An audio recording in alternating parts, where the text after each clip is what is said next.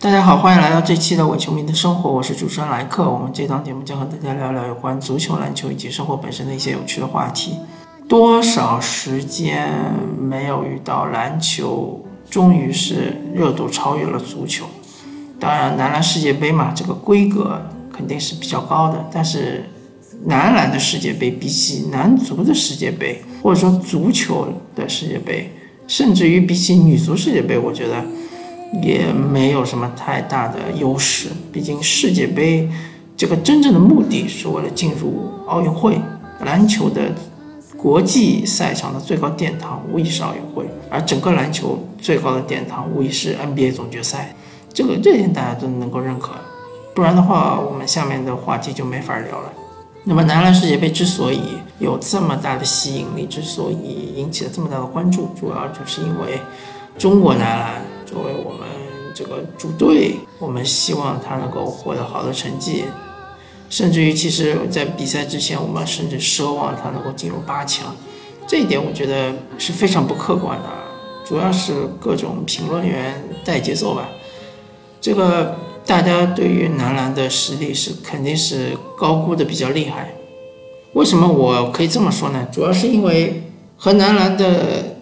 同组对手科特迪瓦肯定是最弱的一支，所有的其他另另外三支球队拿下它都是手拿板砖的。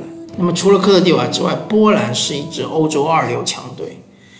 既然能从欧洲预选赛杀出来的球队没有一支是特别弱的球队，波兰队不是非常弱。然后委内瑞拉，我们其实在。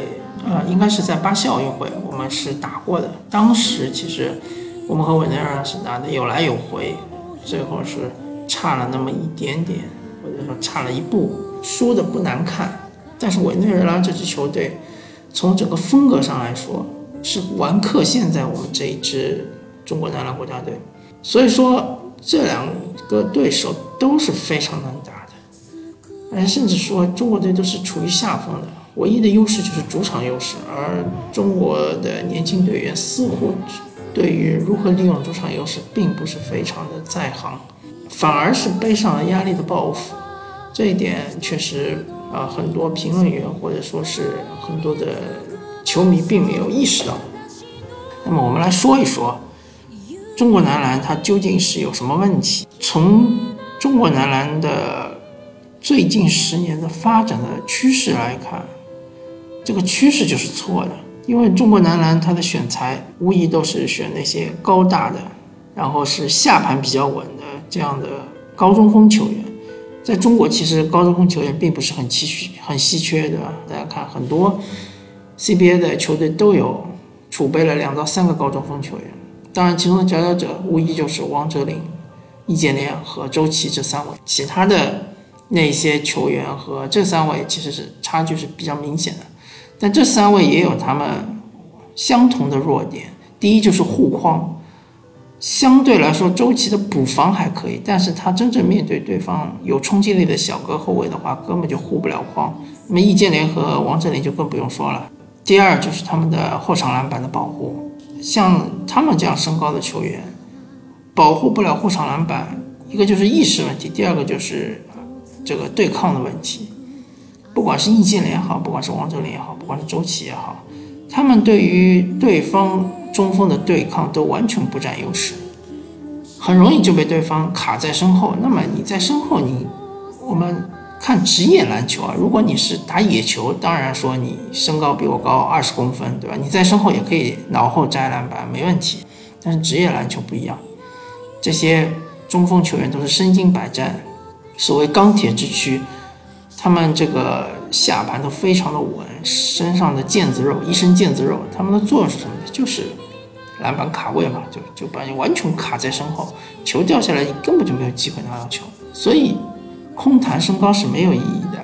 是啊，中国队的三大中锋的身高都是要远远高于委内瑞拉的那些中锋，那几个中锋，那几个中锋都是两米出头一点，甚至没有任何一个是超过两米一十的。周琦可能要比他们高二十公分，但是你周琦下盘根本就不稳，你根本就卡不到位，你篮板怎么可能抢得到呢？还有这三个中锋，还有一个问题就是现代篮球对于进攻队员的要求，要么你就是卡佩拉这样的饼皇，对吧？下顺非常的快，手活非常的好，篮筐、镜筐扣篮，对吧？基本上能够达到百分之七十以上的命中率。当然这是有前提的，就是说，作为一个丙皇来说，你你的队友要非常的能做饼的，就是说你你的队队中要有詹姆斯哈登，或者说类似的啊这样的球员，不是说水平类似，就是风格类似，很容易。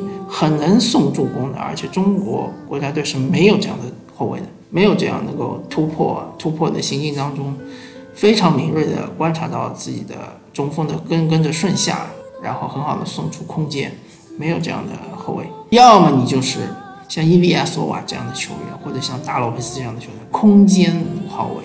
中国国家队这三位球员，易建联也好，周琦也好，王哲林也好，根本就和空间五号位完全搭不上边。这三位的这个三分命中率非常的惨不忍睹，这就会导致最终对方的中锋根本就不会跟出来防你这个这三位中锋的三分球，然后内线就非常的拥挤，完全是拖空间的。任何一个中锋上场，不管你是周琦也好，易建联也好，王哲林也好，都是拖空间的。你可以想象成。他们三位都是追梦格林，但是他们没有追梦格林的这种手活，没有追梦格林的从后场往前上推进的能力，没有追梦格林的这种策应能力，但是他们的投射就和追梦格林是一样的，一模一样。你想想，如果勇士队有三个追梦格林，那他这个球怎么打的？这三位就是这样子，而且李楠特别喜欢用双塔。那么李楠用双塔其实也有他的无奈，第一就是说中国队没有侧翼，没有锋线球员。不是说没有，只是受伤了。最好的周鹏和丁彦雨航这两位受伤了。受伤了之后呢，靠小个后卫去顶三号位的话，造成就是篮板球非常的吃亏。所以说你不上双塔的话，你后场篮板就完全没法抢。再加上中国队本来就抢篮板这个意识、卡位意识非常的差，所以李楠上了双塔其实也是无奈之举。但是上了双塔就相当于是你勇士队上了两个追梦格林嘛。确实，你这个进攻就很难打开。我们再谈一谈后卫，中国队最强的就是两头嘛，舆论都是这么说的。首先是内线有三塔，三个中国长城；第二个就是后卫，后锋后卫线有五个，感觉好像是能够打一打国际呃水准的这样一个控卫或者是得分后卫。每一个人他们的三分球能力都非常的差，这就意味着。所有的人都是拖空间的，那么对方只要在内线一站，而且在国际赛场上是没有防守三秒的，那防中国队就更轻松愉快了。所有的人都往三秒区里面一挤，反正你一没中投，二没三分，那你这个后卫在场上完全靠突破，完全靠挂着三个人的上来。我说你又不是威少，对吧？就算你是威少的话，你也没法四十分钟都这么打。所以说，中国队的。进攻便秘其实是不难想象的，而且是一点都不奇怪。当然，我不是说在这里说主教练完全没有责任，李楠完全是已经矫正、绞尽脑汁，已经尽力了。无奈手下的这些球员他们水准不行。当然不是这样，李楠他也有他自己的问题。李楠最大的问题就是，首先你本来就是已经是锋线上缺人了，你还不敢用锋线的。轮换上去顶一顶。其次，在打波兰队这一场比赛，其实说老实话，中国队的水平肯定是不如波兰队。那在这场比赛中，中国队其实已经是超水平发挥了，已经将波兰队逼到了悬崖边上。那最终决定比赛胜负的，就是教练的几个决策，对吧？李楠很明显就做出了一系列的错误的决策。首先就是领先三分的时候，非要用犯规战术。那犯规战术，你这个。本身你我们球队的球员他的罚球就不准，而对方的罚球比我们的准。其次，这个非要是叫个暂停，对吧？还有六点七秒的时候要叫个暂停，最终边线罚球没罚出来，这个战术发球战术完全是失败的。如果你一个边线发球发不出来，我觉得你是怪球员，你不如怪教练。教练你叫了暂停了，你边线发球还发不出来，完全是教练的问题。那么后面加时赛就不用说了嘛，加时赛输也是正常的，毕竟从实力上来说，肯定还是波兰队比中国队更强。中国队之所以能和波兰队这周旋，就是利用了主场优势，然后气势上好像是比波兰更强一点，而且再加上波兰队的射手的发挥失常，所以说这些发生了这一系列的情况，其实并不奇怪。后面一场比赛被委内瑞拉吊打，也一点一点都不奇怪，因为中国队这个阵容就是畸形的，就是完全不符合现代篮球的潮流。你没有空间五号位，没有空间四号位，没有空间三号位，没有空间二号位，没有空间一号位，你所有的人都是偷空间的，你的进攻怎么打？然后给你波波维奇你也打不出来，除非你说我是完全是靠防守反击，那也可以。问题是你确实是。做不到这一，你的反击的速度又不够犀利，又不够快。你的球队中没有威少，你没有字母哥，完全靠反击这一条路被堵死了。你这个阵地进攻真的是没有办法打。再加上你防守端稍微有些松懈的话，对手的空间五号我就马上惩罚。这一点就要不得不说到我们的三大中锋，周琦相对来说脚步还更快一点，但是毕竟是中锋啊，身高这么高，对吧？你让他去延延误，然后回追，他没有那么快。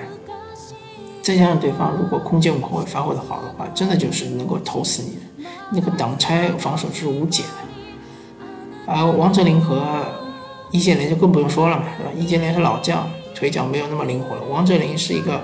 站桩型的中锋，就相当于瓦兰丘纳斯这样的中锋，当然他的水准比瓦兰丘纳斯要差远了，但是这个类型是一样的。你说瓦兰丘纳斯，你在 NBA 里面，你去追人家的三分球，你怎么追？没法追。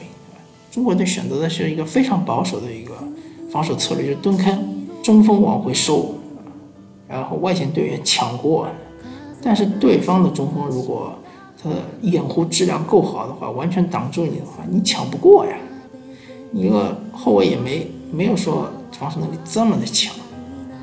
那如果你是绕后防守回追的话，那么对方只要是三分够准，完全就是被射成筛子嘛，被对方三分投死。所以说，分析了这么多之后，大家就明白中国队目前为止打了三场比赛，输的那两场比赛其实输的一点都不冤。就从整个阵容的当时的组建来看，就是没有办法。当然，你说组建有问题，我觉得也不能这么说。毕竟我们 CBA 的资源比较有限，球员就那么几个。你说有可能还有一些神射手可以带，也许有一到两个神射手可以带，但是带过去之后，不见得比现在情况更好，因为我们是缺三 D 球员，我们整个联赛其实是非常非常缺三 D 球员。那么，所谓三 D 球员就是三分神准，防守顽强，或者说防守精良。那你没有三 D 球员，你光带射手，那上去之后可能就这一点会被对方打花。所以说呢，啊，我们要从理念上来理解这一次的溃败。我们培养球员的理念就是错的。我们没有说在球员年轻的时候就要培养他们的一个就是球感、控球能力，对吧？不管你身高有多高，不管你是以后是打中锋的也好，打侧翼的也好，打控卫的也好，首先你要练他们的控球能力，其次你要注重那些身高不高，但是篮球智商非常高，或者说体型非常好的这样的球员，因为身高不高没关系的，可以向上摇摆。现在现代的篮球都是向上摇摆的。原来打三号位的可以打四号位，原来打二号位的可以打三号位，对吧？像斯马特这样的身材的球员，我觉得你让他去打中锋也行啊，至少他防守不会吃亏太多，但是他进攻可能就是打中锋会比较拖空间，所以说中国队可以多看一些，就是年轻队员、年轻苗子里面有没有这种矮壮型的，特别是能够作为空间五号位的这样的球员，多培养培养，那么至少空间四号位，对吧？然后就是。不管是在任何的年代，不管是在任何的潮流中，三 D 球员都是非常非常珍惜的，非常非常不可或缺的。中国的 CBA 联赛也好，中国的整个篮球也好，我们需要大量的三 D 球。也许国家队需要十个或者二十个这样的球员，然后竞争上岗，然后竞争出三个到四个进入国家队。而 CBA 里面就更不用谈了，对吧？其实每支球队都需要五个三 D 球员，这五个三级球员可能不会同时上场，但这五个三级球员也可以通过互相竞争、互相的促进、互相提高，可以有三个进入主力轮轮换，还有两个可以坐板凳。整个联赛、整个国家队都非常非常缺这样的球员。我不知道我们的培养体系出了什么问题，所有的球员都是一定要做主攻嘛，每个人都想做郭艾伦嘛。没有必要呀。如果你是一个三分命中率，我就不说国际赛场了。如果你是 CBA，你能够达到百分之四十以上，你的防守能力能够达到稳稳的，能够限制对方的小外援，不说你完全把他防死，至少能够让他的命中率降低，呃五到十个点。那这样的球员真的就是拿高薪，同时也是每个球队都不可或缺的球员。所以说，归根到底，本次男篮世锦赛，呃，男篮世界杯之所以我们国家队让大家失望，其实它的根子是在于它之前的选拔制度的问题，所以组成了这么一支畸形的阵容的球队。所以，为了就是之后如果我们还有机会能够重新跟上整个欧洲篮球、美国篮球。或者不要说美国了吧，就是南美、北美这些强队的步伐，那么我们确实要在选拔上面要多动脑筋。当然，现在选拔也是非常的困难，那这一点和足球是一样，毕竟愿意从事篮球运动的小孩儿、孩子还是不太多，包括愿意从事足球的孩子还是不太多。但是不要紧啊，呃，好在我们人口大呀，人口基数大。我们选材的时候一定要注意！如果说你觉得培养一个手活非常好、能够后场推进的中锋非常的困难，像真木格林这样的球员非常困难，那你多培养一些三 D 球员嘛，培养几个，比如说像是皮杰塔克这样的球员，或者说是塞弗罗萨这样的球员，培养三 D 球员并没有那么困难，就是练嘛，三分球就是给我多练，防守也是多练。好吧，那么我们这期伪球迷的生活就和大家聊到这里，感谢大家收听，我们下期再见，拜拜。